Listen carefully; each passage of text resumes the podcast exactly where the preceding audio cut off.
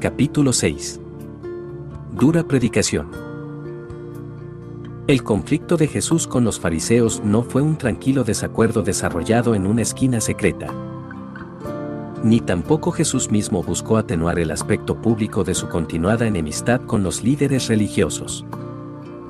Él no tenía escrúpulo alguno en cuanto a las ideas de propiedad y educación que son tan generales en el discurso teológico público en la actualidad. Por el contrario, la predicación de Jesús probablemente fuese el aspecto más importante de su implacable polémica contra los líderes de la clase religiosa judía y la hipocresía institucionalizada que ellos encarnaban. Estaba claro para todos que la enseñanza de los fariseos era uno de los principales objetivos de él, ya fuera que estuviese dando un discurso para beneficio de sus discípulos o predicando a vastas multitudes.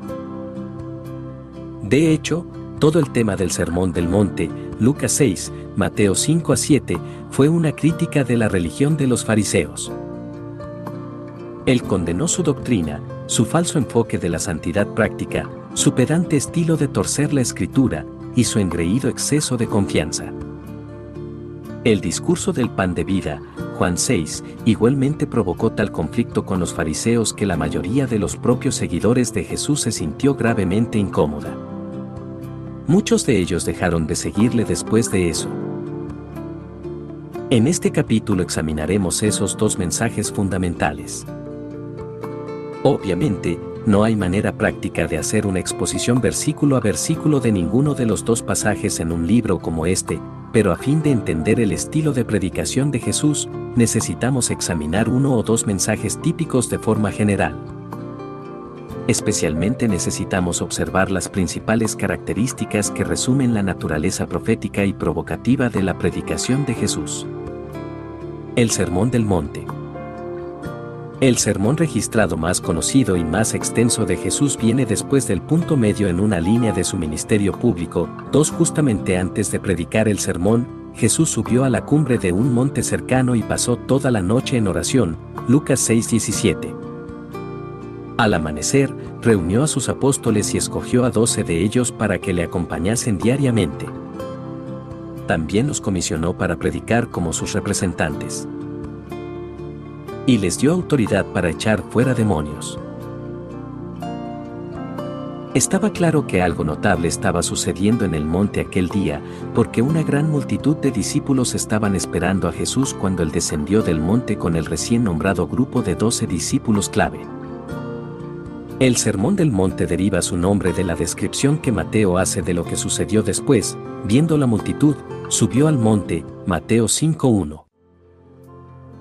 Algunos han imaginado una contradicción entre la descripción de Mateo y la de Lucas, porque Lucas dice, y descendió del monte con ellos, y se detuvo en un lugar llano, en compañía de sus discípulos y de una gran multitud de gente de toda Judea, de Jerusalén, Lucas 6:17, énfasis añadido.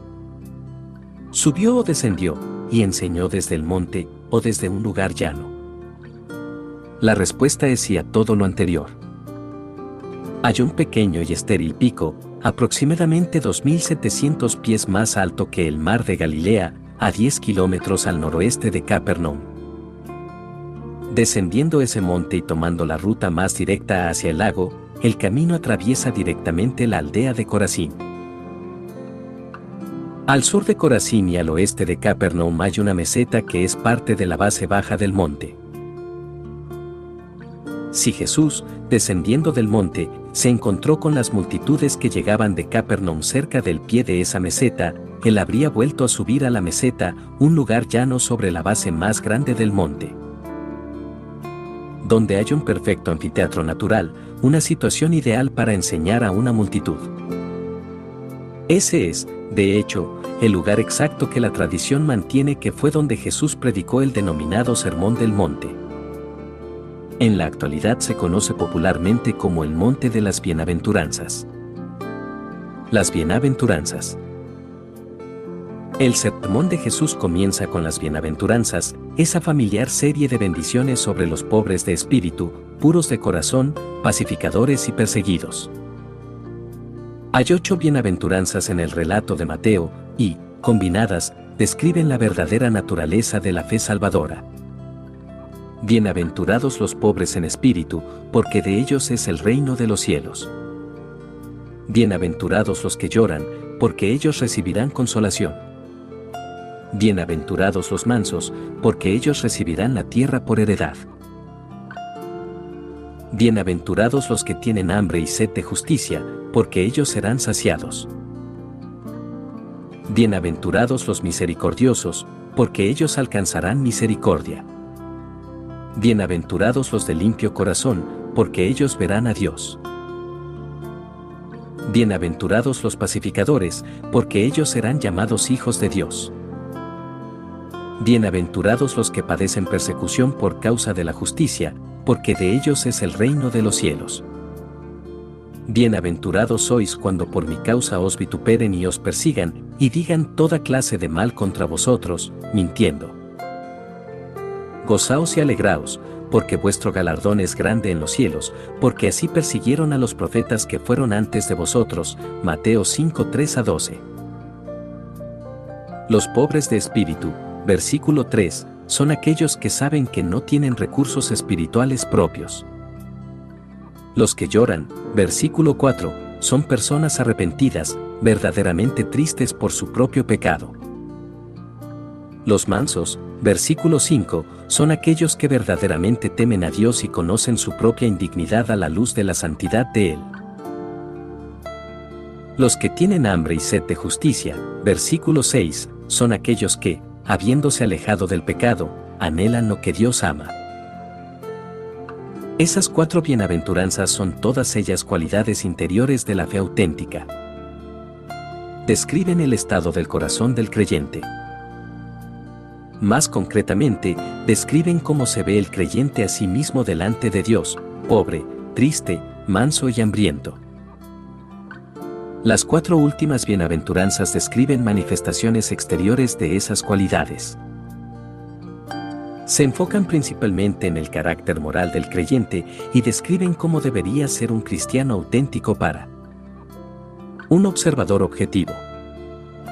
Los misericordiosos, versículo 7, son aquellos que, como beneficiarios de la gracia de Dios, dan gracia a otros.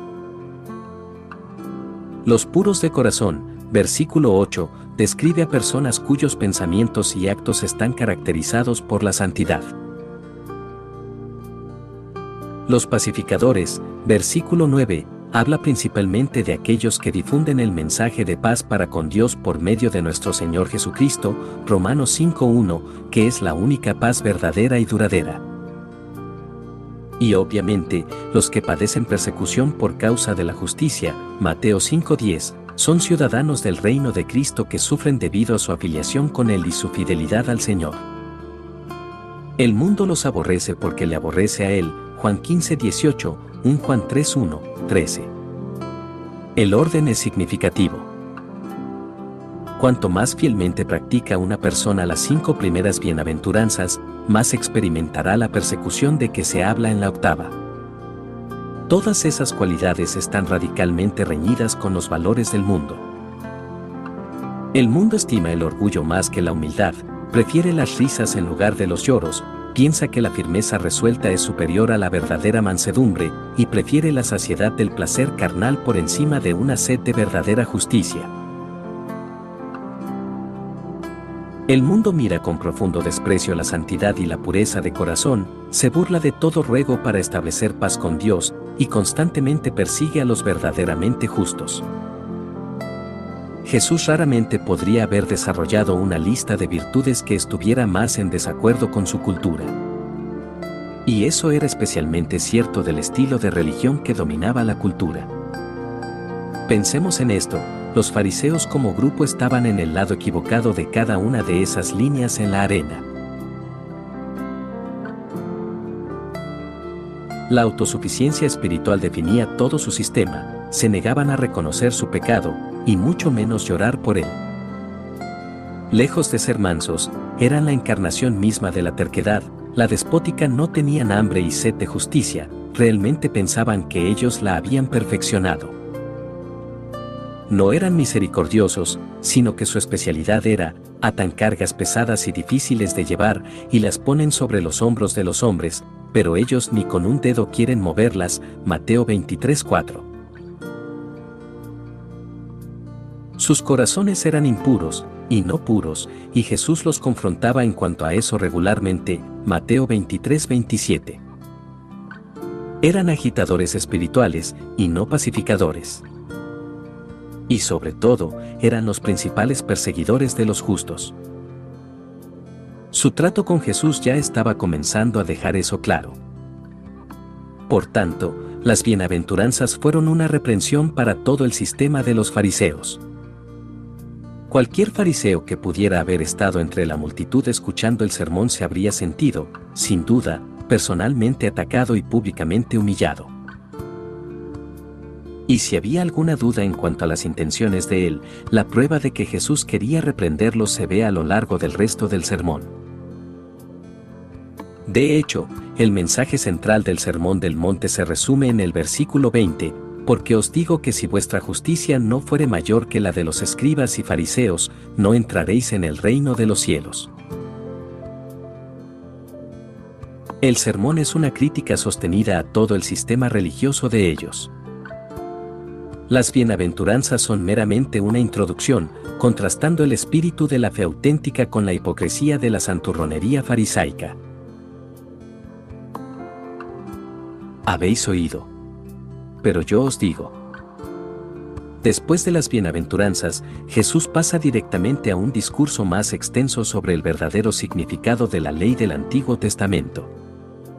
El resto de Mateo 5 es una crítica sistemática y punto por punto de la interpretación que los fariseos hacían de la ley de Moisés. Jesús está corrigiendo algunos de sus errores representativos. Algunos comentaristas han sugerido que Jesús está alterando o extendiendo los requisitos morales de la ley de Moisés para una nueva dispensación. Jesús mismo de modo enfático dijo otra cosa, no penséis que he venido para abrogar la ley o los profetas, no he venido para abrogar, sino para cumplir.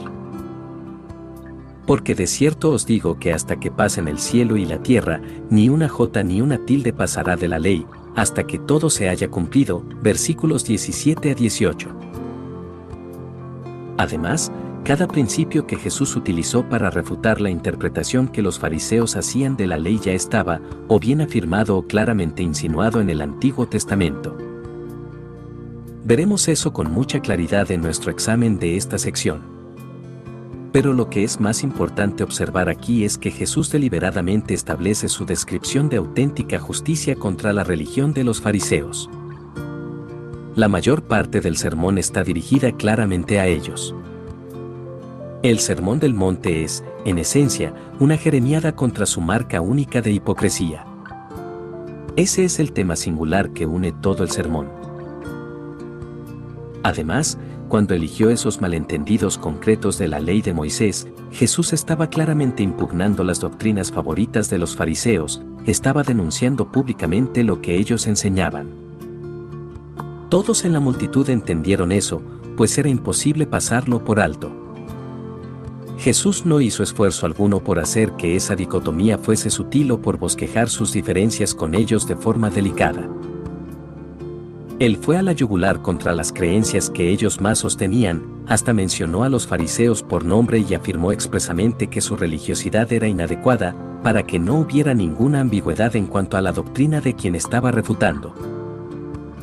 Inmediatamente después de decir, porque os digo que si vuestra justicia no fuere mayor que la de los escribas y fariseos, no entraréis en el reino de los cielos, versículo 20, comenzó a desmantelar todo el sistema de ellos atacó su método de interpretar la escritura, sus medios de aplicar la ley, sus ideas sobre culpabilidad y mérito, su encaprichamiento con los detalles ceremoniales y su amor por la casuística moral y doctrinal. Los principales argumentos en esta parte del sermón están estructurados de una forma que contrasta la interpretación de la ley que hacen los fariseos con el verdadero significado de la ley. Como Cristo desarrolla, oísteis que fue dicho a los antiguos pero yo os digo, Seis veces en la segunda mitad de Mateo 5, Jesús usa esa fórmula o una variación de ella, versículos 21 a 22, 26 a 28, 31 a 32, 33 a 34, 38 a 39, 43 a 44. Cuando él habló de lo que oísteis, estaba describiendo la enseñanza de los fariseos. Y en cada caso, la refutó. Una vez más, él no estaba cambiando o desarrollando los requisitos morales de la ley, sencillamente estaba reafirmando lo que la ley siempre significó. Amplio sobremanera es tu mandamiento, dijo David al meditar en la ley, Salmo 119-96. El significado de los diez mandamientos no queda agotado por el sentido literal de las palabras. Jesús dice, por ejemplo, que el sexto mandamiento prohíbe no solo actos literales de asesinato, sino también actitudes de asesinato, incluyendo la ira indebida, el lenguaje abusivo y un espíritu no perdonador, versículos 22 a 25. El séptimo mandamiento prohíbe no meramente actos de adulterio, sino hasta un corazón adúltero, versículo 28. El mandamiento de amar al prójimo se aplica no solo a personas agradables, sino también a quienes son nuestros enemigos, versículo 44. Los lectores superficiales a veces se inclinan a pensar que Jesús estaba modificando o elevando el listón sobre el estándar de la ley de Moisés. Después de todo, él citó directamente el sexto y el séptimo mandamiento, versículos 21. 27, y citó también el principio del Antiguo Testamento conocido como lex talionis, ojo por ojo y diente por diente, versículo 38, Éxodo 21-24, Levítico 2-20, Deuteronomio 19-21, y después siguió esas citas con, pero yo os digo. Para alguien que escuchara casualmente, en realidad podría sonar como si él estuviera cambiando la ley misma o haciendo una nueva ley que estaba en contraste con lo que el Antiguo Testamento había enseñado siempre. Pero recordemos, Jesús mismo inequívocamente negó esa idea en los versículos 17 y 18. En cambio, lo que Jesús hace en esta parte del sermón es develar el verdadero y pleno significado de la ley en su origen, especialmente en contraste con el limitado, estrecho y acartonado enfoque literal de los fariseos. Su hermenéutica, el método mediante el cual interpretaban la escritura, estaba cargado de sofismas. Ellos podían exponer durante horas los detalles de la ley a la vez que inventaban giros técnicos para hacer excepciones a algunos de los preceptos morales más importantes de la ley. Por ejemplo, el quinto mandamiento es bastante claro, honra a tu padre y a tu madre, Éxodo 20:12. Pero los fariseos tenían una costumbre mediante la cual basta que diga un hombre al padre o a la madre, es corbán, que quiere decir, mi ofrenda a Dios, todo aquello con que pudiera ayudarte, y no le dejáis hacer más por su padre o por su madre. Marcos 7, 11 a 12. De hecho, si alguien había prometido así su herencia a Dios y después utilizaba cualquiera de sus recursos para cuidar de sus padres en su vejez, los fariseos consideraban ese acto de caridad como sacrilegio, porque era una violación del voto del corbán. Jesús les dijo, invalidando la palabra de Dios con vuestra tradición que habéis transmitido. Y muchas cosas hacéis semejantes a estas, versículo 13, énfasis añadido. Esas eran precisamente el tipo de tonterías hermenéuticas que Jesús estaba corrigiendo en el Sermón del Monte. Los fariseos interpretaban el séptimo mandamiento estrictamente como una estrecha prohibición contra el adulterio declarado. Desde luego, al definir adulterio solo en términos de un acto externo, habían dejado sus corazones sin protección alguna. Como muchas personas hoy día que creen erróneamente que las fantasías no son dañinas si no se actúa en consecuencia, ellos se sentían libres para despertar y permitirse apetitos pecaminosos en la intimidad de sus propias imaginaciones. Como si sus corazones estuvieran de algún modo exentos de las normas de la ley. Además, precisamente esa idea errónea estaba en la raíz de los errores de los fariseos. Era como ellos justificaban toda su hipocresía. Los fariseos también tenían un estándar muy liberal para el divorcio, permitiendo en realidad un tipo de adulterio en serie legalizado. Jesús corrige ese error en los versículos 31 y 32. Ellos igualmente aplicaban el sexto mandamiento del modo más estrecho posible, creyendo que prohibía solo delitos reales de homicidio. Mientras tanto, fomentaban activamente el odio hacia los enemigos, Mateo 5:43, lo cual, a su vez, alimentaba actitudes asesinas. Los versículos 39 a 47 son una extensa refutación de esa falacia. De hecho, es en este punto donde Jesús plantea el asunto de la ley del ojo por ojo del Antiguo Testamento. El contexto de Éxodo 21, 24 a 25, donde se dio esa norma, muestra que era un principio pensado para limitar castigos evaluados en casos civiles y criminales en los tribunales. Nunca se pensó para autorizar las represalias privadas por pequeños insultos e infracciones personales. Era un principio que mantenía el sistema legal controlado, Éxodo 21.1, y no una regla pensada para soltar a unos contra otros en una guerra de ataques y contraataques. Pero los fariseos básicamente la habían convertido en eso. La venganza personal envenenaba la atmósfera social de Israel, y los líderes religiosos lo justificaban apelando a Moisés. Jesús dijo que era un absoluto mal uso y abuso de la ley de Moisés. Otra prueba de que Jesús no estaba alterando las normas legales de la ley se ve en el hecho de que cada principio que él dio como refutación de la enseñanza de los fariseos podía ya encontrarse en el Antiguo Testamento. En Salmo 37, 8 a 9, por ejemplo, afirma claramente el mismo principio que Jesús dijo que se insinúa en la prohibición de la ley de matar. Hasta repite el lenguaje de las bienaventuranzas con respecto a la mansedumbre, deja la ira y desecha el enojo, no te cites en manera alguna a hacer lo malo. Porque los malignos serán destruidos, pero los que esperan en Jehová, ellos heredarán la tierra. De igual modo, cuando Jesús dijo que la lujuria es una violación del principio moral que subyace en el séptimo mandamiento, no estaba añadiendo nada a la ley. La lujuria estaba expresamente prohibida por el décimo mandamiento y es identificada con el pecado de adulterio en Proverbios 6:25. Desde luego, el corazón es el campo de batalla más importante en la lucha por la pureza moral, Proverbios 4:23. Y como Dios ve el corazón, Primera de Samuel 16:7, Salmo 139:2, Proverbios 15:11, Jeremías 17:10, todos los pecados que tienen lugar en la imaginación de una persona son pecados reales cometidos delante del rostro mismo de Dios. Salmo 98. Los fariseos claramente debieran haber sabido eso. Malaquías 2.14 a 16 condena el divorcio en lenguaje parecido al del Sermón del Monte, porque Jehová Dios de Israel ha dicho que él aborrece el repudio, y al que cubre de iniquidad su vestido. Versículo 16. Deuteronomio 23, 21 a 23 prohibía los juramentos a la ligera. Lamentaciones 3:30 hablaba de la virtud de poner la otra mejilla. La obligación de amar a los enemigos estaba declarada con mucha claridad en Éxodo 23, 4 a 5, si encontrares el buey de tu enemigo o su asno extraviado, vuelve a llevárselo. Si vieres el asno del que te aborrece caído debajo de su carga, ¿le dejarás sin ayuda? Antes bien le ayudarás a levantarlo.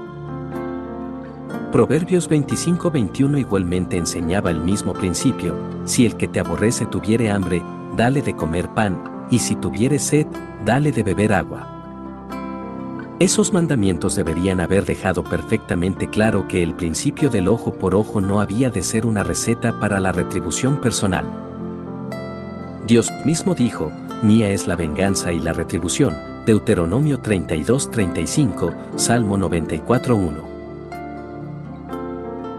Claramente, Jesús no estaba de ninguna manera expresando desacuerdo con la ley de Moisés ni enmendando su contenido moral.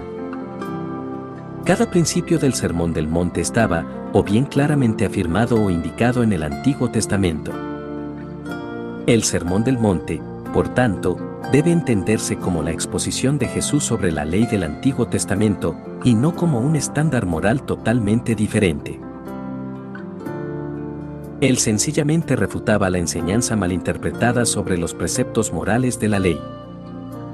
Mateo 5 termina con un breve pasaje dirigido al farisaico estilo de separatismo de los fariseos. Es parte de la sección en la que Jesús está hablando sobre la obligación de amar al prójimo. Los fariseos, en su pasión por las muestras ceremoniales de piedad, hasta cruzaban la calle para evitar el contacto con sus enemigos y no ser contaminados, Lucas 10 31 a 32. Ese mismo modo de pensar estaban también tras sus frecuentes quejas sobre el estrecho contacto de Jesús con pecadores, Mateo 9:11, Lucas 15:2, 19:7. Jesús señaló que ellos habían establecido un estándar tan patéticamente bajo para el segundo gran mandamiento, amarás a tu prójimo como a ti mismo, Mateo 22:39, que hasta el pecador más manifiesto no tendría problema alguno para obedecer, porque si amáis a los que os aman, ¿qué recompensa tendréis? ¿No hacen también lo mismo los publicanos? Y si saludáis a vuestros hermanos solamente, ¿qué hacéis de más? ¿No hacen también así los gentiles? Mateo 5 46 a 47. De hecho, él estaba enseñando que el estándar de conducta de los fariseos no era mejor que la moralidad de cualquier publicano. Jesús entonces identificó claramente el verdadero estándar, y es infinitamente más elevado que eso, sed, pues, vosotros perfectos, como vuestro Padre que está en los cielos es perfecto, versículo 48. Obviamente, la perfección divina es imposible para pecadores caídos. Ese era una importante parte del punto que Jesús estaba estableciendo. La ley misma demanda perfección absoluta, Levítico 19.2, 20.26, Deuteronomio 18.13, 27.26, Santiago 2.10. Ningún pecador puede estar a la altura de ese estándar, y esa es la razón por la cual dependemos de la gracia para obtener salvación. Nuestra propia justicia nunca puede ser lo bastante buena, Filipenses 3, 4 a 9, necesitamos desesperadamente la justicia perfecta que Dios imputa a los que creen, Romanos 4, 1 a 8. Pero los fariseos personificaban la falacia central de toda religión humana porque ignorando la justicia de Dios y procurando establecer la suya propia, Romanos 10.3.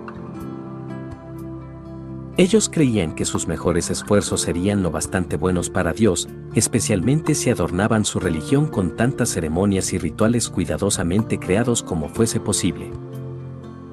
Ahí era donde estaba toda su confianza y su esperanza del cielo. Desde luego, reconocían formalmente que también ellos eran imperfectos, pero restaban importancia a sus propias imperfecciones y las cubrían de públicas muestras de piedad.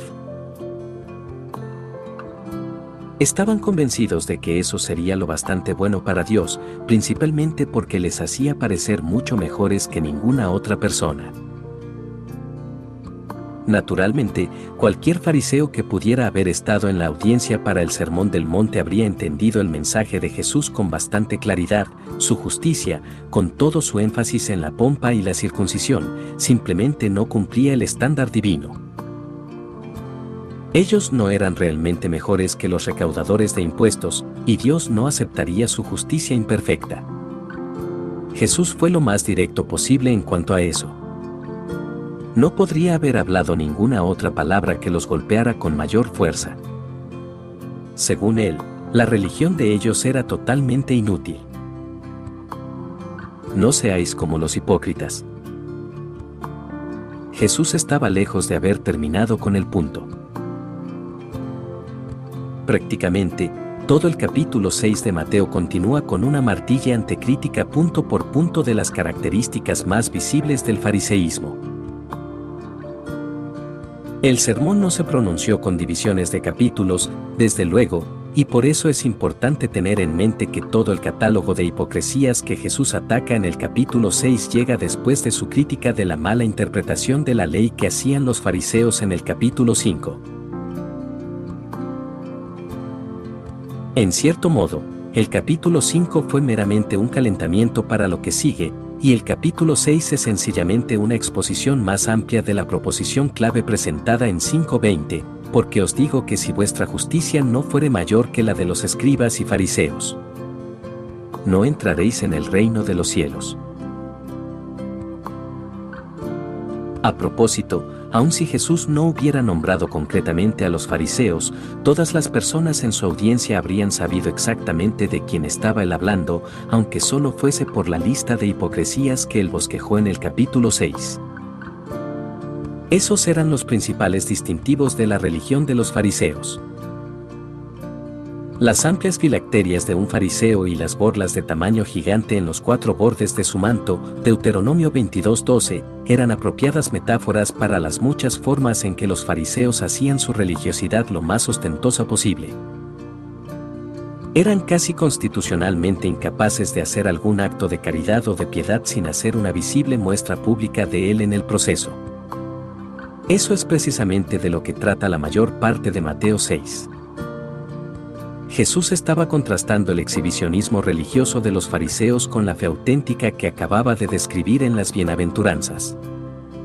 La fe tiene su principal impacto en el corazón del creyente. La religión de los fariseos, como contraste, era principalmente una demostración, para ser vistos por otros, Mateo 6.1. Es precisamente el mismo contraste que el apóstol Pablo, el mismo un fariseo convertido, destacaba con frecuencia entre la fe auténtica y la religión de meras obras. La verdadera fe salvadora produce inevitablemente buenas obras, porque se expresa a sí misma en amor, Gálatas 5:6, pero las muestras superficiales de caridad en la religión de obras no son ni siquiera verdaderamente caritativas. Porque la religión estilo fariseo está motivada principalmente por un anhelo de la alabanza de los hombres, inherentemente se da bombo a sí misma, lo que la constituye en la antítesis misma de la auténtica caridad. Jesús era inequívoco en cuanto a eso.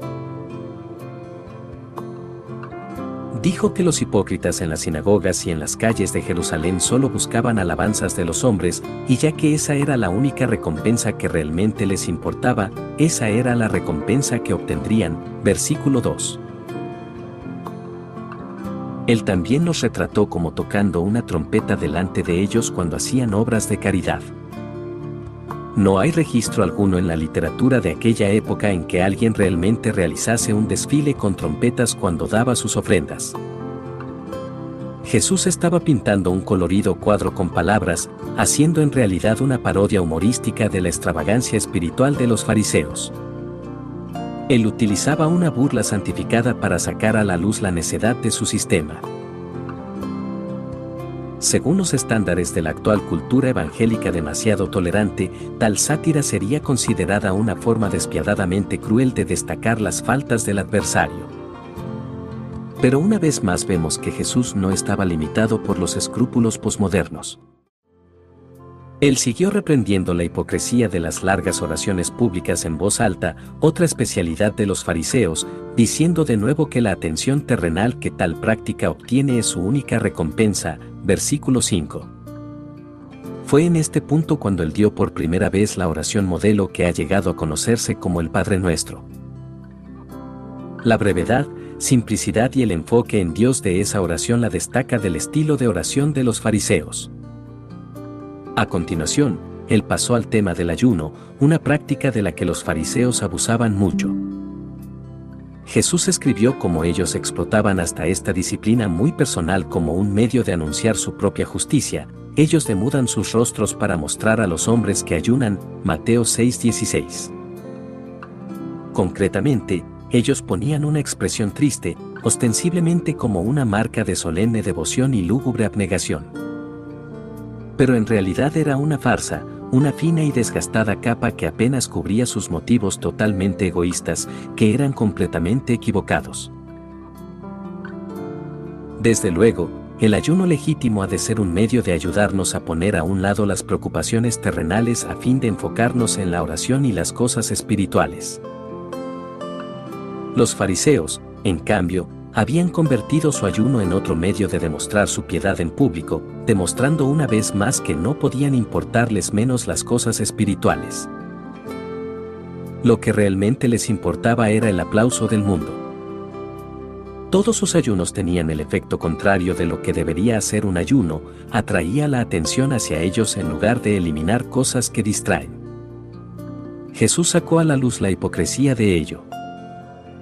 El resto de Mateo 6, 19 a 34 es una breve lección sobre la importancia de mantener una perspectiva celestial. Presenta el mismo principio que el apóstol Pablo más adelante resumiría en Colosenses 3:2, poned la mira en las cosas de arriba, no en las de la tierra. Jesús incluye una advertencia correspondiente contra estar consumidos con los afanes terrenales. En esta parte del Sermón del Monte él habla sobre el uso adecuado de nuestros recursos financieros, versículos 19 a 24, también aborda el pecado de la preocupación, versículos 25 a 34. Quienes se preocupan por el futuro, según Jesús, manifiestan una falta de confianza en Dios y un torcido sentido de las prioridades. Todo esto es también una continuación de la diatriba de Jesús contra el enfoque que los fariseos daban a la religión. La actitud que Jesús estaba condenando era un fruto inevitable del encaprichamiento de los fariseos con las cosas externas. Daba color a todos sus pensamientos, haciendo que fuesen patológicamente superficiales, dándoles una perspectiva carnal y terrenal, y evitando que confiesen verdaderamente en Dios. Por eso ellos y sus discípulos estaban obsesionados con la riqueza y asfixiados de preocupación. Esto se ve claramente en la razón fundamental bajo toda su conspiración contra Jesús. Todo su rencor hacia él estaba conducido por un temor a que, si él ascendía al poder como Mesías, ellos perderían su estatus, sus medios de riqueza y sus ventajas terrenales. Juan 11:48. A pesar de todas sus piadosas simulaciones, esas cosas significaban más para ellos que la justicia. Por tanto, cuando Jesús dice, Mas buscad primeramente el reino de Dios y su justicia, y todas estas cosas os serán añadidas, estaba enseñando otra verdad que asaltaba directamente el sistema de valores de los fariseos, versículo 33. Malos árboles, mal fruto. Mateo 7 continúa y concluye el Sermón del Monte con algunas de las más devastadoras denuncias de Jesús del fariseísmo hasta aquí. El capítulo empieza con un asalto a la crítica farisaica, los fariseos eran maestros en eso. Jesús evoca las imágenes humorísticas de alguien con una gran viga de madera metida en su ojo que trata de quitar una pequeña mota del ojo de otra persona, versículos 1 a 5. Esta era otra caricatura verbal sobre los fariseos, quienes hacían cosas como criticar a los discípulos por restregar en sus manos un puñado de espigas en día de reposo, Mateo 12.2, pero cuyos corazones y mentes eran pozos privados de iniquidad. Dados a todo tipo de pensamientos malvados, versículo 34. Es crucial entender adecuadamente el versículo 1. No juzguéis, para que no seáis juzgados no es una condenación global de todo tipo de juicio, solamente los tipos de juicio muy críticos, superficiales y equivocados que los fariseos hacían. El contexto aclara que este es un llamado a la caridad y la generosidad en los juicios que hacemos, porque con el juicio con que juzgáis, seréis juzgados, y con la medida con que medís, os será medido. Versículo 2. Con frecuencia, es necesario hacer juicios y, cuando lo hagamos, no debemos juzgar según las apariencias, sino juzgad con justo juicio. Juan 7:24. Las propias palabras de Jesús dejan claro que Él espera que hagamos juicio con discernimiento, porque sigue diciendo, no deis lo santo a los perros, ni echéis vuestras perlas delante de los cerdos, versículo 6. Cerdos y perros en este versículo se refieren a personas que son crónicamente antagonistas al Evangelio, aquellos cuya predecible respuesta a las cosas sagradas es que las pisotean, y se vuelven, y las despedazan. Versículo 6. Obviamente, a fin de obedecer ese mandamiento, tenemos que saber quiénes son los cerdos y los perros. Por tanto, una suposición subyacente es que debemos juzgar con cuidado y bíblicamente.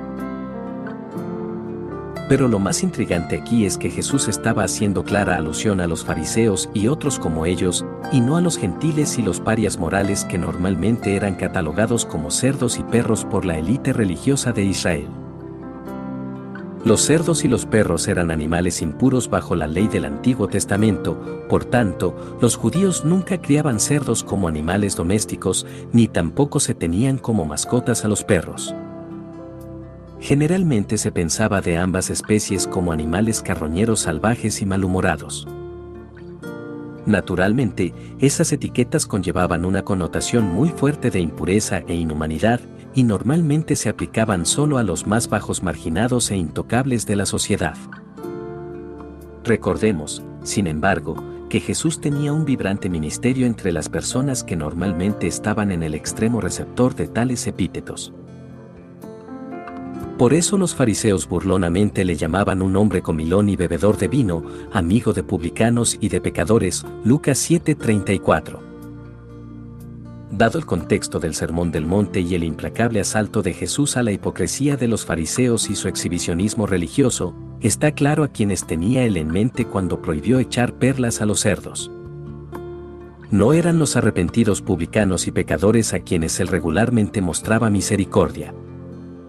Jesús mismo era ejemplo del tipo de discreción a la que llama aquí. Él regularmente escondió estas cosas de los sabios y entendidos, y las has revelado a los niños, Lucas 10:21.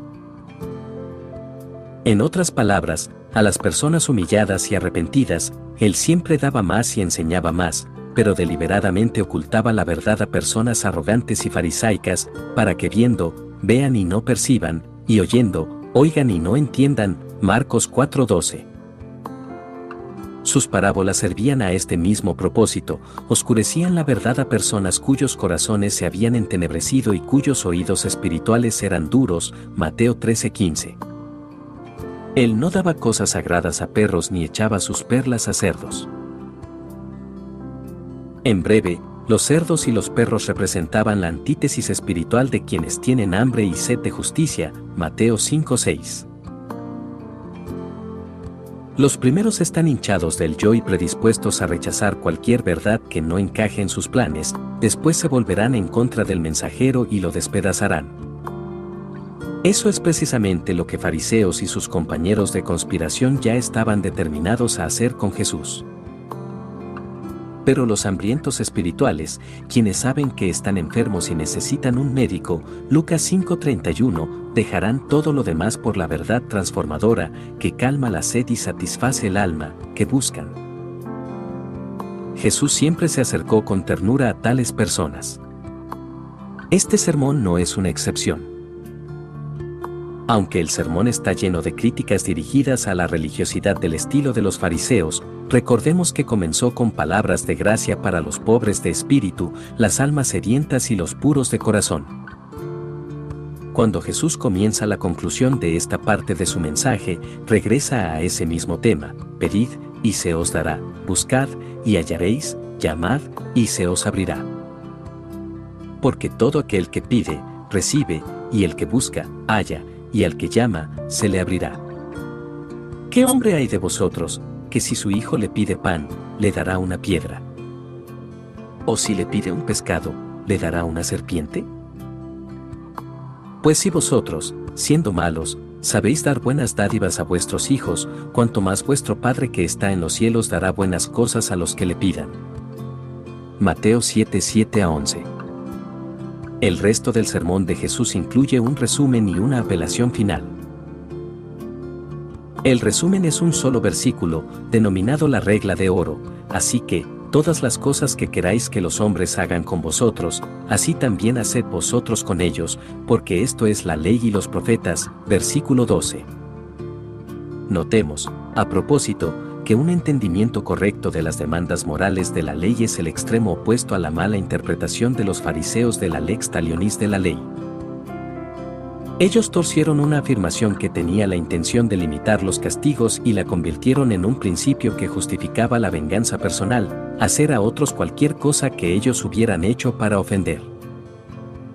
Jesús dijo que el verdadero principio moral gobernante de la ley correctamente entendido, es el amor, significando hacer preferentemente a otros lo que queramos que ellos nos hagan. Al decir, porque esto es la ley y los profetas, Jesús no quiso decir, desde luego, que la ley se veía reducida a las demandas horizontales solamente de la regla de oro. Estaba diciendo que el principio del amor que define la regla de oro es el principio subyacente de toda la ley. En otra ocasión, Mateo 22, 36 a 40, Jesús dejó claro que la ley demanda amor a Dios al igual que amor al prójimo. Un verdadero amor a Dios está también implícito en la regla de oro, dado el contexto completo del sermón más extenso, especialmente Mateo 5:45, que afirma que amar al prójimo es la forma de ser como nuestro Padre Celestial. El ancho camino a la destrucción. La declaración final del Sermón del Monte es una invitación general a entrar por la puerta estrecha, porque ancha es la puerta, y espacioso el camino que lleva a la perdición, y muchos son los que entran por ella, porque estrecha es la puerta, y angosto el camino que lleva a la vida.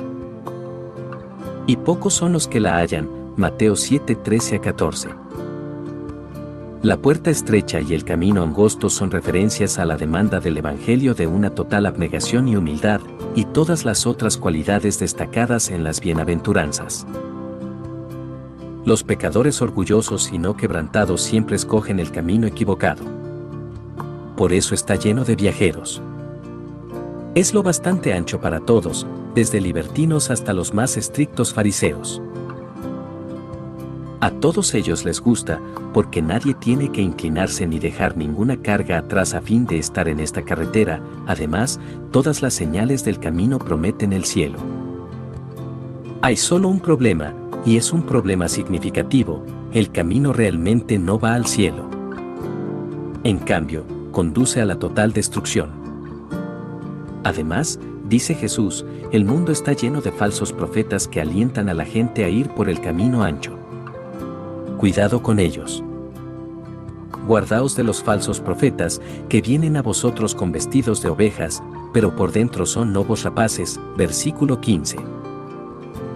El bien podría estar haciendo un retrato verbal de los fariseos. Esta es, de hecho, una descripción genérica de todos los falsos profetas en todas las edades, pero la élite religiosa de Israel personificaba todo aquello de lo que él hablaba. Ese hecho sin duda no lo pasaron por alto, ni ellos ni la audiencia general. Por sus frutos los conoceréis, dijo Jesús, versículo 16. La imagen de los árboles malos con mal fruto tenía un significado especial para los fariseos.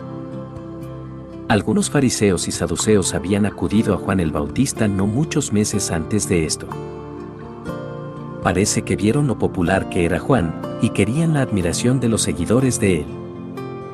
Juan los llamó generación de víboras y les dijo, Haced frutos dignos de arrepentimiento, Mateo 3:8.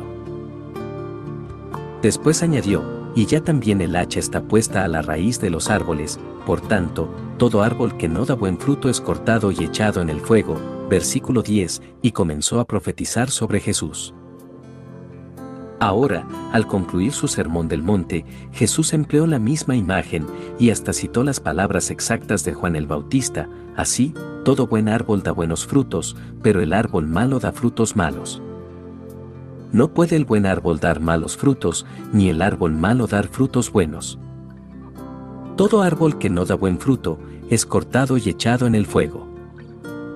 Así que, por sus frutos los conoceréis, 7.17 a 20, énfasis añadido. Esas fueron fuertes palabras de condenación, y aunque la advertencia de Jesús no estaba limitada solo a líderes religiosos, nadie podría pasar por alto el hecho de que Jesús estaba pisando directamente los dedos de los pies de los fariseos y saduceos. Un mensaje para las masas.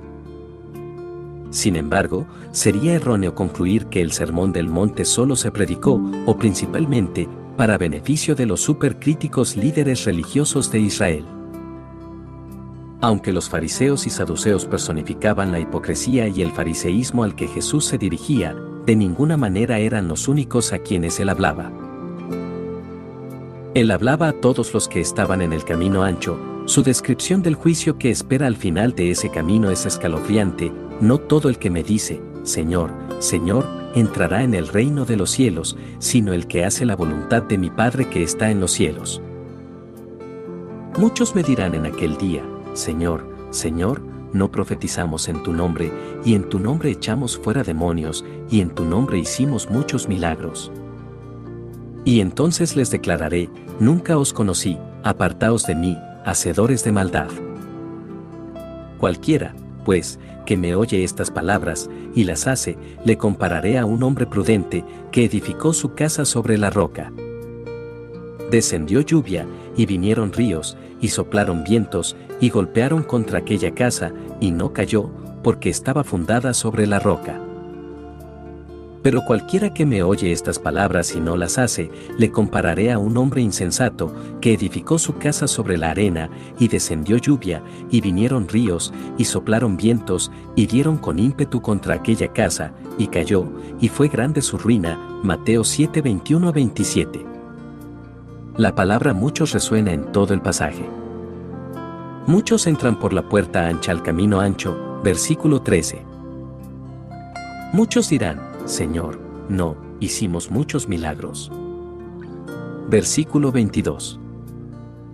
Pero observemos, no son solo fariseos y saduceos quienes tratarán de argumentar ante el trono del juicio que sus obras debieran ser suficientes para hacerlos entrar en el cielo. Jesús está describiendo a personas que profesan ser cristianas. Ellas llaman a Jesús Señor, Señor afirman haber hecho obras poderosas en nombre de Él. Pero Él les aparta con estas devastadoras palabras, Nunca os conocí, apartaos de mí. Por tanto, resulta que el Sermón del Monte no es un mensaje solo para los fariseos, aunque Jesús atacase sus creencias desde el principio del sermón hasta su conclusión. El mensaje subyacente es principalmente para discípulos y es una advertencia para ellos, para que no caigan en los mismos errores que convirtieron la religión de los fariseos en una monstruosidad que era odiosa para Dios y les hacía ser hostiles a la verdad. Más palabras duras para los discípulos. Esas palabras finales del Sermón del Monte dejaron a la gente sin aliento. La gente se admiraba de su doctrina, porque les enseñaba como quien tiene autoridad, y no como los escribas, versículo 28 a 29. Los fariseos no podían enseñar sin citar a este o el otro rabino y descansando en el pedigrí de tradiciones de cientos de años. Su religión era académica prácticamente en todos los aspectos de esa palabra. Y para muchos de ellos, la enseñanza era solo otra oportunidad de buscar alabanza de los hombres, presumiendo de su erudición. Ellos se enorgullecían mucho en citar tantas fuentes como fuese posible, anotando con atención sus sermones. Estaban más interesados en lo que otros decían de la ley de lo que estaban en lo que la ley misma realmente enseñaba. Así, habían aprendido la ley sin realmente escucharla, Gálatas 4:21. Jesús, como contraste, no citaba otra autoridad sino la autoridad de la palabra de Dios misma. Él daba su interpretación sin apuntalar su punto de vista con interminables citas de anteriores escritores. Si citaba a algún erudito religioso, era para refutarlo. Él hablaba como quien tiene autoridad, porque él la tiene.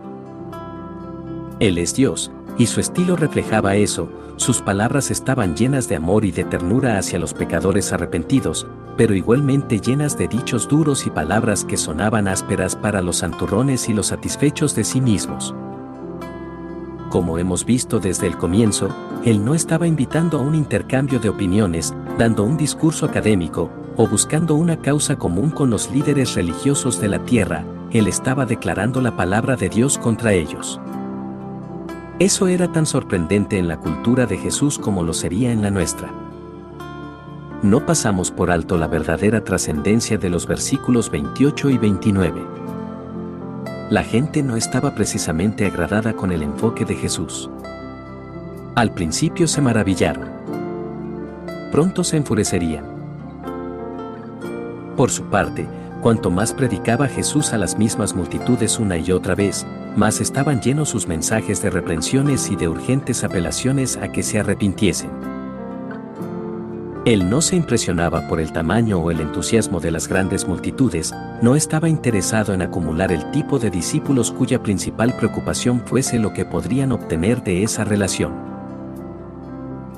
Él nunca rellenó su mensaje para hacerlo más cómodo para la opinión popular y nunca rebajó el calor retórico a fin de mantener a la congregación tan cómoda como fuese posible.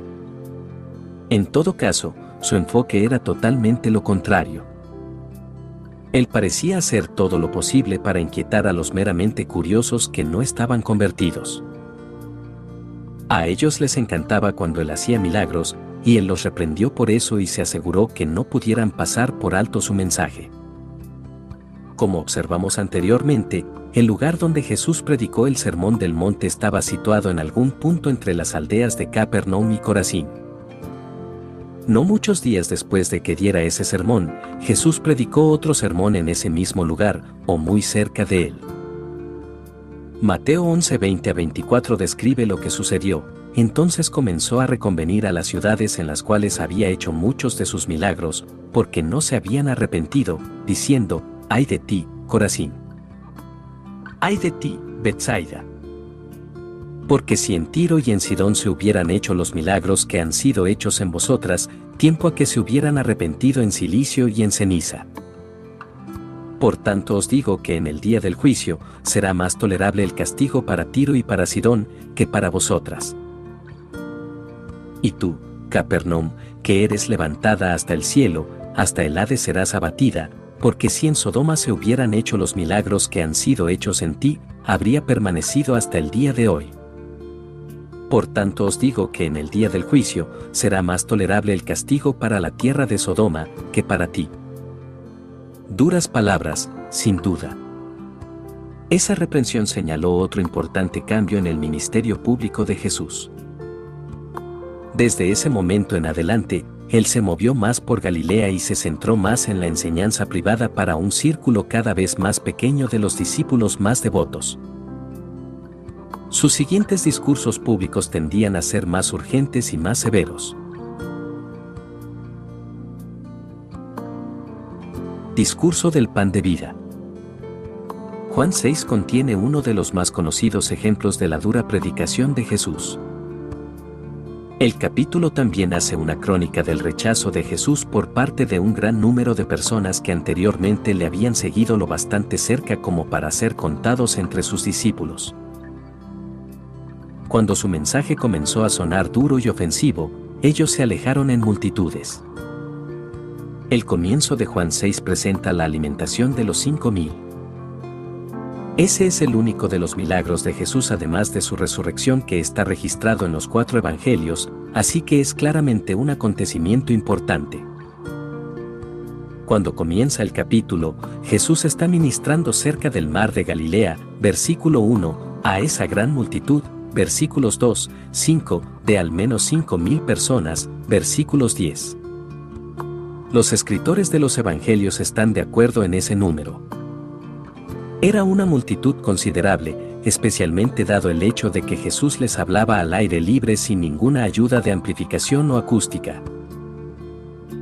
Es un número especialmente sorprendente considerando que la población total de Capernaum no podría haber sido de más de 1700.6 pero algunas de las personas que seguían a Jesús habían llegado desde largas distancias. Marcos 3.8 dice, Mas Jesús se retiró al mar con sus discípulos y le siguió gran multitud de Galilea. Y de Judea, de Jerusalén, de Idumea, del otro lado del Jordán, y de los alrededores de Tiro y de Sidón, oyendo cuán grandes cosas hacía, grandes multitudes vinieron a él. Ellos debieron de haber llenado todo lugar disponible de alojamiento en Capernaum, Corazín, Bethsaida y todas las aldeas circundantes. Quienes no pudieron encontrar alojamiento encontrarían lugares para acampar en la zona. Toda Galilea estaba llena de actividad y hablaba de Jesús. Ese es el cuadro que vemos a comienzo de Juan 6, multitudes entusiastas llegando a Jesús desde regiones lejanas, todas ellas emocionadas por sus milagros y lo bastante devotas para llegar y aprender de él en persona.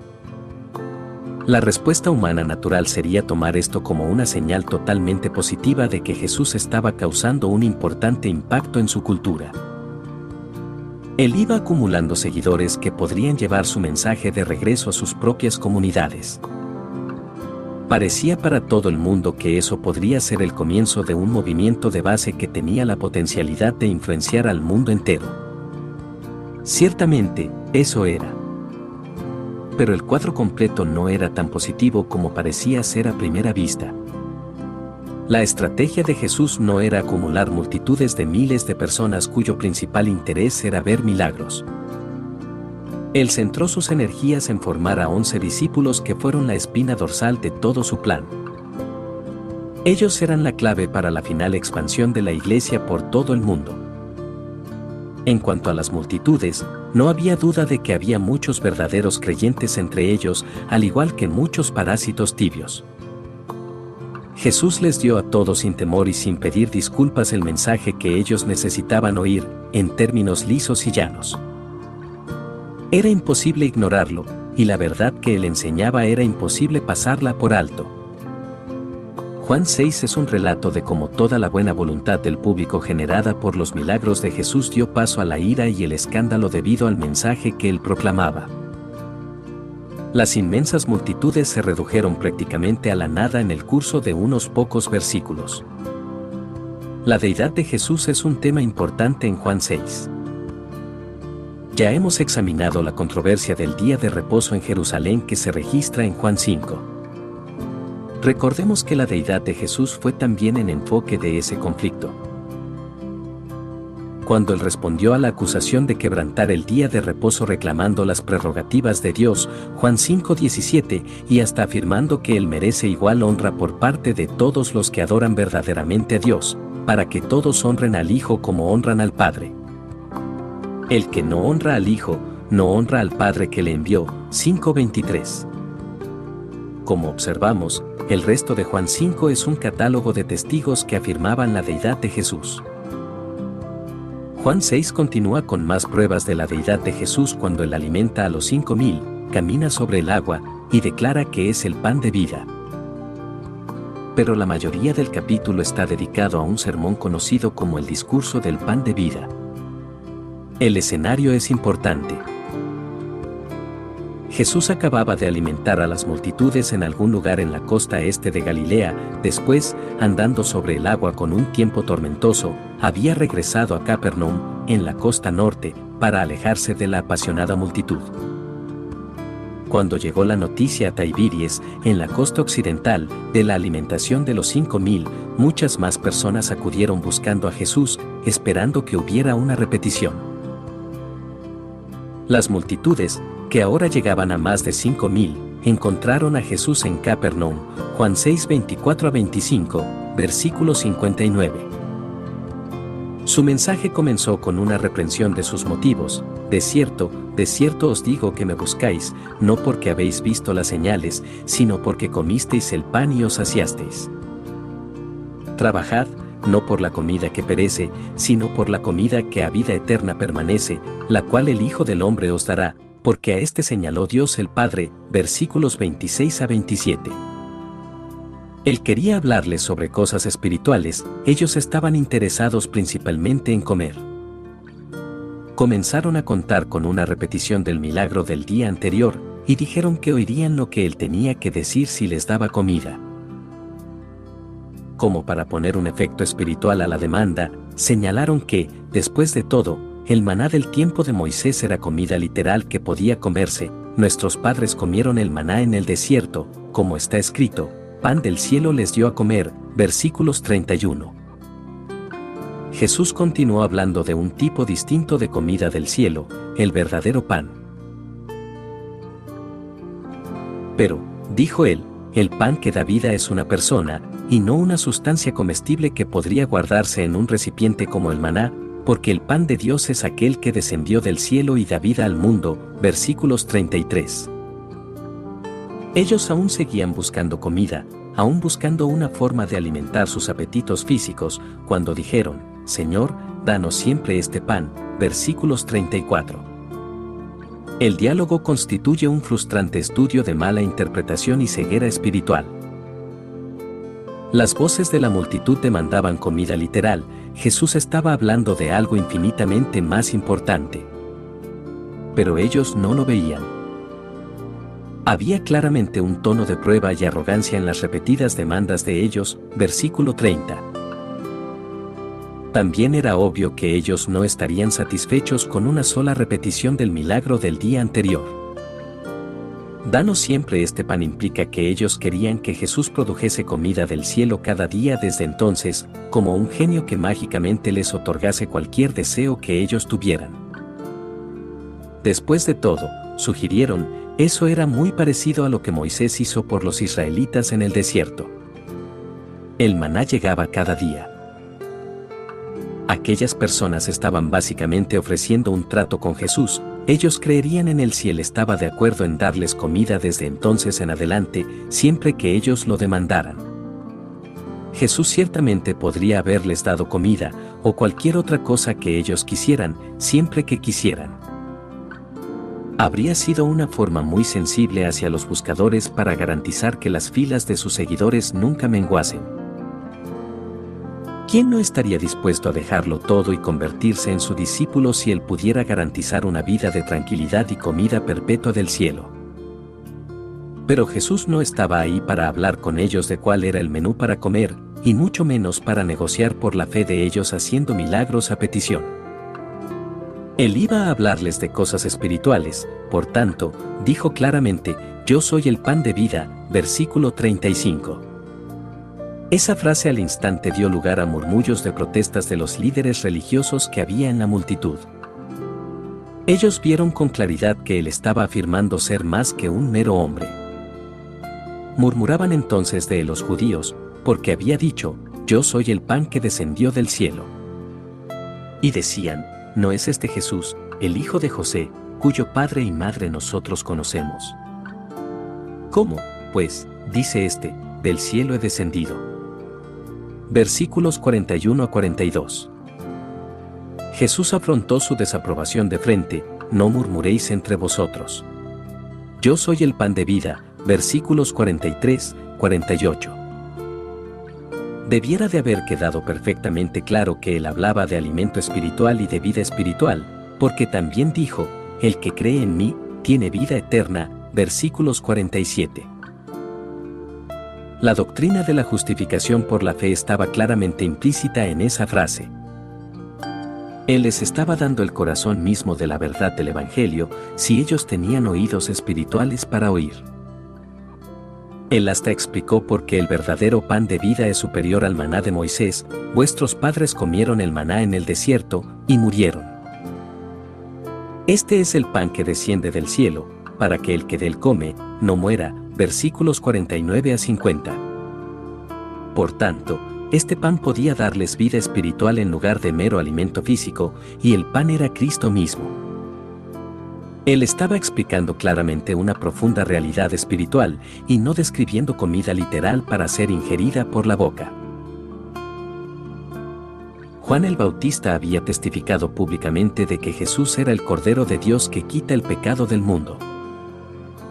Las palabras de Jesús se hacían eco de esa profecía, y el pan que yo daré es mi carne, la cual yo daré por la vida del mundo. Versículo 51. Las palabras están llenas de imágenes pascuales, revelando a Cristo como el cumplimiento de todo lo que significaba el sistema sacrificial. Al igual que el simbólico Cordero de la Pascua era un banquete para comer, Cristo, el verdadero Cordero Pascual, era un banquete espiritual para ser recibido por la fe. Él era el cumplimiento de todo lo que el maná y la fiesta de la Pascua simbolizaban, y mucho más. Si las multitudes hubieran mostrado la mínima pizca de interés en oír la verdad, habrían buscado aclaración de lo que no entendían. Jesús estaba hablándoles claramente sobre realidades espirituales.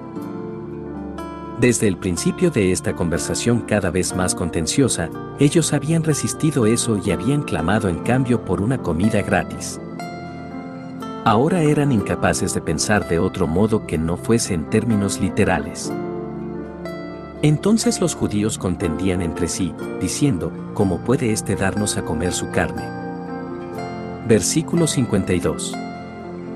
Recordemos que Juan utiliza regularmente la expresión los judíos para significar los líderes religiosos hostiles. Ellos parece que estaban a la cabeza de esta multitud. Observemos que Jesús no los detuvo en ese punto y dijo, no, no lo entienden. Dejen que les explique lo que quiero decir. Ellos no habían mostrado interés alguno en entenderlo a él, así que él persistió con su difícil analogía. De hecho, llevó más allá la metáfora esta vez, de cierto, de cierto os digo, si no coméis la carne del Hijo del Hombre y bebéis su sangre, no tenéis vida en vosotros. El que come mi carne y bebe mi sangre, tiene vida eterna, y yo le resucitaré en el día postrero. Porque mi carne es verdadera comida, y mi sangre es verdadera bebida. El que come mi carne y bebe mi sangre, en mí permanece, y yo en él. Versículos 53 a 56. Cuatro veces en rápida sucesión él habló no solo de comer su carne, sino también de beber su sangre. El significado simbólico de comer su carne podría haber sido en cierto modo transparente para cualquiera que recordase que el Mesías era el Cordero del sacrificio que quitaría el pecado del mundo pero cuando él habló de beber su sangre, estaba utilizando un lenguaje que estaba garantizado que ofendería a su audiencia judía. El consumo de sangre de cualquier tipo estaba considerado sumamente impuro bajo la ley del Antiguo Testamento. No comeréis la sangre de ninguna carne, porque la vida de toda carne es su sangre, cualquiera que la comiere será cortado. Levítico 17:14. La preparación de comida kosher hasta el día de hoy implica quitar con todo cuidado todo rastro de sangre de la carne.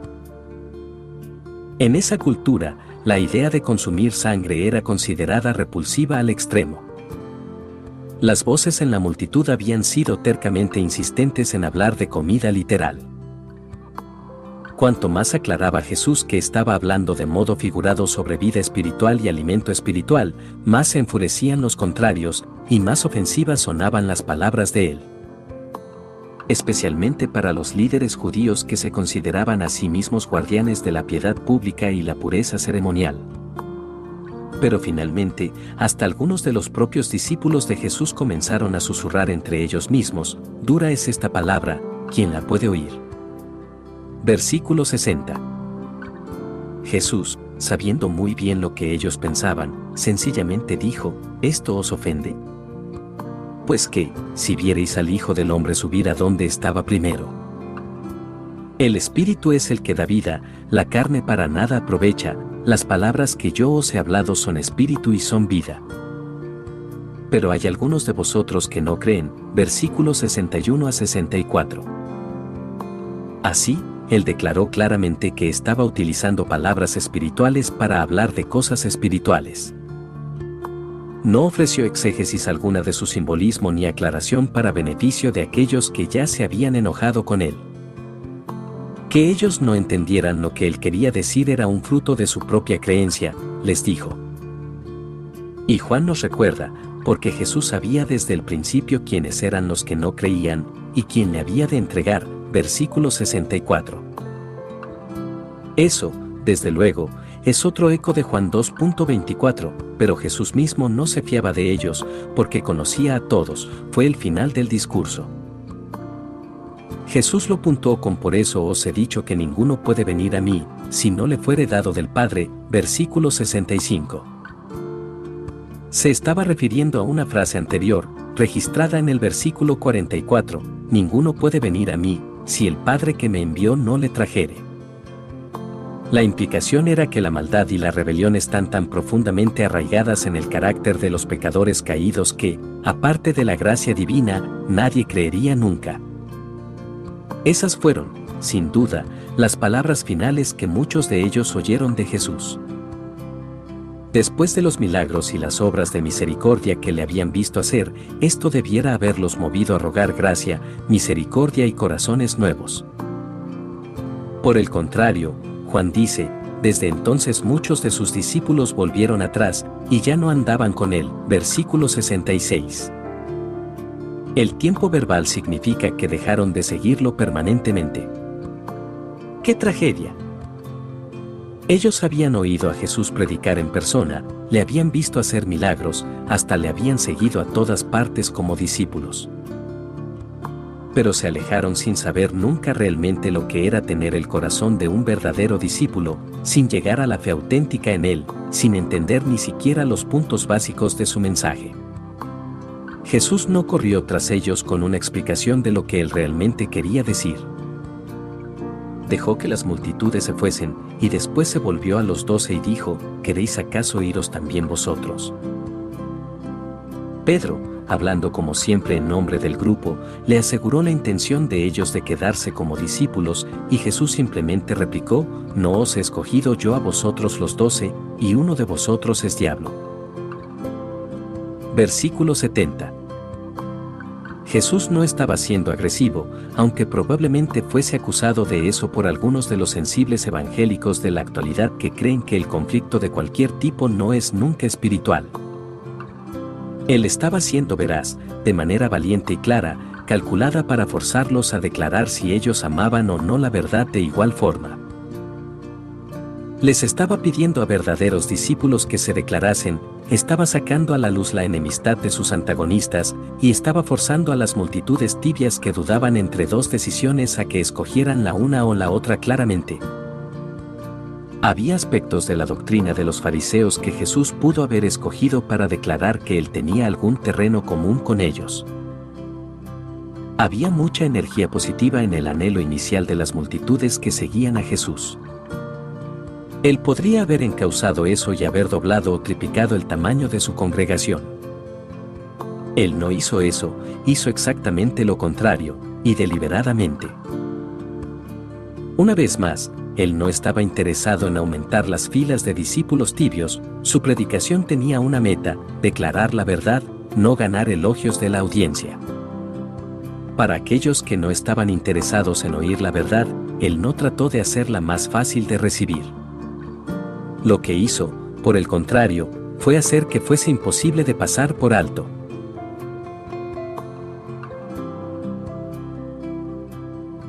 No un predicador manso. Antes de finalizar este capítulo, vale la pena hacer una pausa para considerar cómo la predicación de Jesús podría expresarse si él hablase de ese modo en un estadio lleno de los típicos evangélicos del siglo XXI. Porque seamos sinceros, el estilo de predicación de Jesús no era en absoluto como la mayor parte de la predicación popular que oímos en la actualidad, y su estilo de predicación no es probable que generase el tipo de signo con el brazo y atmósfera agradable que a los cristianos actuales les gusta. Normalmente ver en sus reuniones en masa y sus festivales musicales al aire libre. Si examinamos la actual plétora de páginas en la red informática dedicadas a proporcionar a los predicadores material prefabricado para sermones, obtendremos un claro cuadro de lo que constituye la gran predicación en las mentes de la mayoría de evangélicos del siglo XXI, modernidad. Anécdotas divertidas, presentación impecable, agudas ayudas visuales, y breves homilías sobre temas tomados prestados de la cultura pop, Temas favoritos incluyen matrimonio y sexo, relaciones humanas, automejora, éxito personal, la búsqueda de la felicidad y cualquier otra cosa que agrade a las audiencias, especialmente si el tema o el título del sermón puede relacionarse fácilmente con la última película de éxito. Con la serie de televisión que todos tienen que ver, o con una canción popular. En las iglesias más modernistas es más probable escuchar al predicador citar letras de Bono y que de David y los Salmos. Una mega iglesia patrocinó una serie de cuatro partes de un sermón en la cual su pastor hacía una exégesis palabra por palabra de pasajes tomados de libros del Dr. Sus, comenzando con Orton Hachis de Egg, Orton sale del huevo. El pastor de una de las cinco iglesias más grandes de Estados Unidos puso una cama de tamaño súper grande sobre la plataforma como accesorio mientras predicaba una serie de cinco semanas sobre sexo. Aproximadamente un año después, la misma iglesia llegó a los titulares nacionales al promover otra serie con un desafío sexual tan manifiestamente inapropiado que hasta algunos en los medios seculares expresaron sorpresa e indignación. Tales bromas llegan bajo la rúbrica de relevancia en el catálogo de estrategias contemporáneas de crecimiento de iglesias. Sermones que presenten una clara exposición bíblica, doctrina precisa, verdades difíciles o temas que suenan negativos son fuertemente desalentados prácticamente por todos los principales gurúes de la relevancia cultural. Las personas que llenan los bancos evangélicos así lo quiso, Jeremías 5:31. Decidnos cosas halagüeñas es su constante demanda. La enseñanza, la reprensión, la corrección y la instrucción en justicia, segunda de Timoteo 3:16, están fuera, lo que está de moda es agradar los oídos que tienen comezón, 4:3. Ningún predicador informado pensaría hoy día en llenar su mensaje de reprensión, reproche o exhortación, 4.2. Por el contrario, hace todo lo posible por acomodarse a las necesidades, preocupaciones y pasiones sentidas de la audiencia. Muchos pastores contemporáneos estudian la cultura pop con tanta diligencia como los puritanos solían estudiar la escritura. Ellos permiten que los sondeos de opinión congregacional determinen lo que deberían predicar, y están preparados para cambiar de dirección rápidamente si el último sondeo les dice que sus índices de aprobación están comenzando a caer. Eso, desde luego, es precisamente lo que Pablo le dijo a Timoteo que no hiciera. Que prediques la palabra, a tiempo y fuera de tiempo, versículo 2. El anhelo contemporáneo de sermones vacíos que agraden y entretengan está, al menos en parte, arraigado en el mito popular de que Jesús mismo era siempre amable, simpático, encantador y a la vanguardia de las modas de su cultura. El Salvador domesticado, manso y humilde de la literatura actual de la escuela dominical nunca ofendería a sabiendas o deliberadamente a alguien en un sermón, no. Como hemos visto, Incluso un vistazo superficial al ministerio de predicación de Jesús revela una imagen totalmente diferente. Los sermones de Jesús normalmente presentaban verdades difíciles, palabras duras y controversia de alto octanaje. Sus propios discípulos se quejaban de que su predicación era demasiado dura de oír. Por eso la predicación de Jesús encabeza la lista de cosas que hacen que sea imposible ignorarlo ningún predicador ha sido nunca más valiente, profético o provocativo. Ningún estilo de ministerio público podría posiblemente ser más fastidioso para quienes prefieren una religión cómoda. Jesús hizo imposible que cualquier oidor se alejara indiferente. Algunos se iban enojados, algunos eran profundamente inquietados por lo que él decía, a muchos se les abrieron los ojos, y muchos más endurecieron sus corazones contra su mensaje. Algunos se hicieron sus discípulos y otros se volvieron sus adversarios. Pero nadie que le escuchó predicar por mucho tiempo podía permanecer sin cambiar o apático.